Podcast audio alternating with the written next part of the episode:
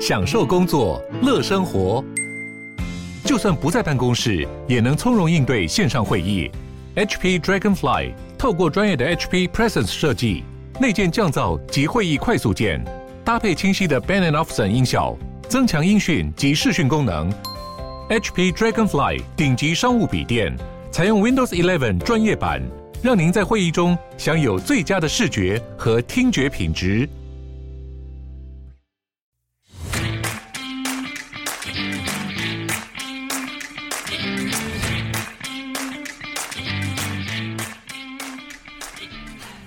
欢迎收听《小朋友学投资之不如小周记》。小周记内容皆为免费公开资讯，并无任何分析、推荐市场之意。在金融市场，我们应该要查证事实，而不是随着金融圈媒体起舞，造成每天不必要的担心。小周记的主旨，跟着布鲁看这周发生的国际大事，并且查证哪些是事实，哪些是预测，哪些是多余。不重要的资讯，其实开始录周记以来，对我自己来说，我觉得最方便的就是当我回顾之前的事的时候，我很快就可以看到它是哪一周、什么时候发生的什么事了。因为人真的是健忘的，包括如果我自己没有做笔记的话，我也是很容易会忘记啊，这件事到底发生多久了。就像这周持续在进行的这个乌克兰俄罗斯事件，其实是从三周，大概已经讲一个月。要不要打这件事情，大家吵了快一个月了，然后到这周，真的，普京的决定震惊了全世界嘛？他真的出手了，真的就是没有在插小，就直接宣布一个特特别军事行动，基本上就是直接入侵乌克兰。那原本这周我也是以为俄罗斯大概就是在这两个亲俄的这个区域，然后承认他们是共和国的前提下，周四开打的时候，我一度还怀疑是假消息，一直到看到了 Twitter 上各种。爆炸的影片，我才相信哦，真的是发生了。那市场最担心的就是这次的战争会不会影响到全世界的供应链，进而影响到经济的部分。那金融市场一向最担心的就是不确定性，所以当几周以前到底要打还是不要打，我们各说各话，都不知道要发生什么事的时候，通常都是市场最剧烈震荡的时候。所以，我们看到最近很常看到的那个图哦，就是以往。历史上每次有战事发生的时候，开战的时候往往都是已经是相对低点了，因为它是已经发生事情了。发生事情以后，我们看各国元首要怎么去解决这样事情。目前看起来，我们就不去赘述呃这个战事的过程，因为其实俄罗斯跟乌克兰的军事的差距真的是不小。然后从周四开战以来，我们也看到乌克兰的总理一直在喊说，乌克兰独自在坚持，因为。目前的强国跟不管是联合国、北约这边，都并没有任何的元首展示了他们要出兵的意愿。我们都只有看到口头上的谴责、强烈谴责以及经济上的制裁。那经济上的制裁，我觉得应该是我们比较需要探讨的，因为现在市场有可能会担心的不确定性，就是如果有任何的强国加入了战争，造成了第三次的世界大战。那才会对经济造成很大的打击。不过至少目前看起来，我们没有看到。那我觉得我们的周记应该花多点时间来探讨接下来的这些制裁是实际上会影响到经济吗？供应链吗？还是又只是比较像是口头上的说说而已呢？目前为止，我们看到的一些经济方面的制裁，实际上查证起来都没有特别大的影响哦。第一时间，德国就叫停了这个俄罗斯重要的天然气管道，叫做北溪二号。我相信这几天大家在新闻上都有常看到，北溪二号是一条新的天然气管道，从俄罗斯输送天然气到欧洲。那这条管道是已经完工了，可以输送天然气，但目前为止都还没有投入使用哦。因为拥有这条管道的呃俄罗斯的这个天然气公司，它一直都没有遵守欧盟的一个反竞争的法规，所以宣布的暂停管道只是暂停它的最终认认证哦。所谓的北溪二号，它从头到尾都还没有开始运作。但是同一时间呢，北溪一号呢跟其他还有很多其他的管道都还是正常的在运输，所以听起来似乎蛮严重的这个制裁能源的部分。查证以后，并不是像听起来的这么严重哦。其他的经济制裁包括封锁俄国的银行啊，封锁他们三位、五位富豪的资产，禁止向俄国的航空出售飞机零件等等的。老实说，我看了一圈制裁下来，我老我看不太出个所以然呢。或者是说，拜登这边谴责完以后，他也宣布第一波的制裁是禁止去卢甘斯克跟巴顿斯这些有战争的地区投资。可是这边只有树跟民房还有道路啊，到底谁会去那边投资呢？然后第二轮加重的制裁是封锁更多的银行。我怎么好像听起来从一开始制裁到后来加重的制裁都。好像不太容易打击，在短期内打击到俄罗斯任何的经济的状况，或者是影响世界的经济嘛。但其实，如果人们不查证的话，很容易会觉得，诶，这些好像会有影响。那这些强国为什么不会考虑动用到武力？是因为民主的国家，其实你没有名义上的支持，真的很难有正当的理由出兵。那毕竟大家政党都还要选下一任嘛。我觉得这真的不是一国一国元首元首这么简单可以直接决定的事情。看到周五为止，我们知道世界的强国完全没有动用到武力的打算，所以应该不会导致战争更大的爆发。那如果是纯粹俄罗斯跟乌克兰的话，军事的差距不应该会持续太久。那希望现在的战争主要还是瞄准这些军事的基地为主，不会造成太多平民百姓的伤害。看到这些很多战争的片段，真的也是让人非常的不舍。所以希望战事可以赶快结束。那真的是天佑乌克兰。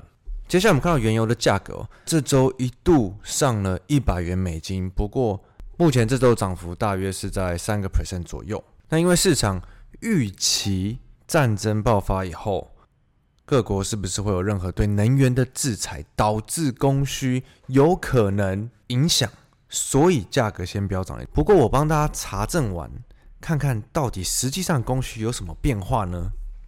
第一，我们要先知道，俄罗斯的石油产量大约占全球的十一趴左右，而且他们是 OPEC 里面一个积极而强大的成员。其实 OPEC 这段时间以来一直都在反对。欧美这些大国请求他们增加产量，那目前看起来，OPEC 的其他成员国也是希望与俄罗斯保持联盟的阵线不变。我们在看到制裁的部分，目前为止，世界的强国并未对俄罗斯的能源产业进行制裁，我们只有看到它制裁了，呃，还没有开始运作的北溪二号。所以接下来要关注的是，OPEC 每月仍会举行的会议会在下周二、下周三举行。可是目前看起来，OPEC 也没有改变产量政策的意愿。小朋友学投资听久的听众应该都很清楚，我们很常提到预期跟事实。那显然的，这周石油飙涨到一百以上，是在涨预期。价格上涨或是下跌的过程中，一定有大部分的人都会喊同一个方向，顺势的去喊，涨越多他就喊更高，跌越多他就喊更低。但是这个价格是在反映预期吗？预期就是比较没有在查证的交易者。会去推升的价格，或是继续去杀低的价格，但是最终还是要跟着发生的事实走。那各国的指数也是在确认开战以后都开始看到低点，我们就看看这次是不是也跟过去的历史一样，开战即是相对低点。不过有一点确定的就是，市场从来没有在同一件事情上崩盘过，或者是在人们了解这件事情的前提下崩盘过。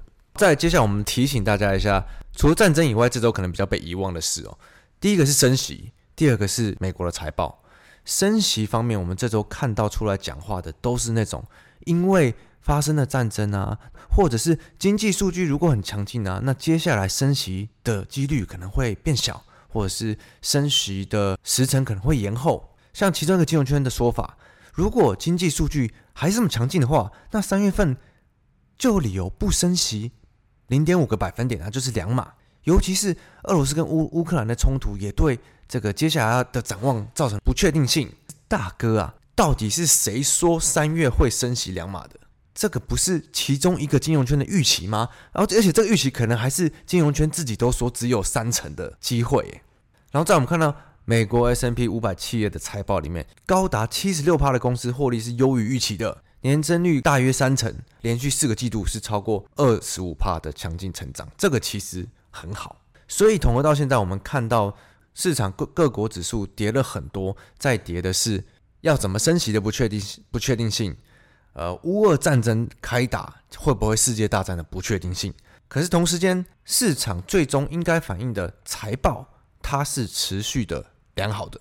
遇上实物为什么常常都是不同的时空呢？为什么这种不确定性预期发生的时候，市场都一定会先跌，跌这么多呢？而且主要大部分的时间都是跌大市值的全值股。我很快跟大家提一下，因为呢，全世界大部分的钱都还是在这些大基金嘛，金融圈操作的大基金。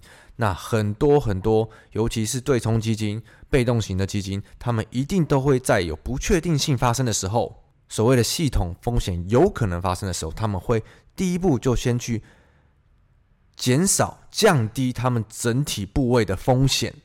所以不管怎么样，他们一定都是先卖的。不管后来是会发生还是不会发生，当有风险出来的时候，他们一定会先去执行这个动作。所以市场这种时候，不管是不是人们的恐慌，一定都会先跌。这种时候情绪出来极端，就非常考验人们的逻辑。跟自己有没有一个中心思想，有没有一个看待市场的方式？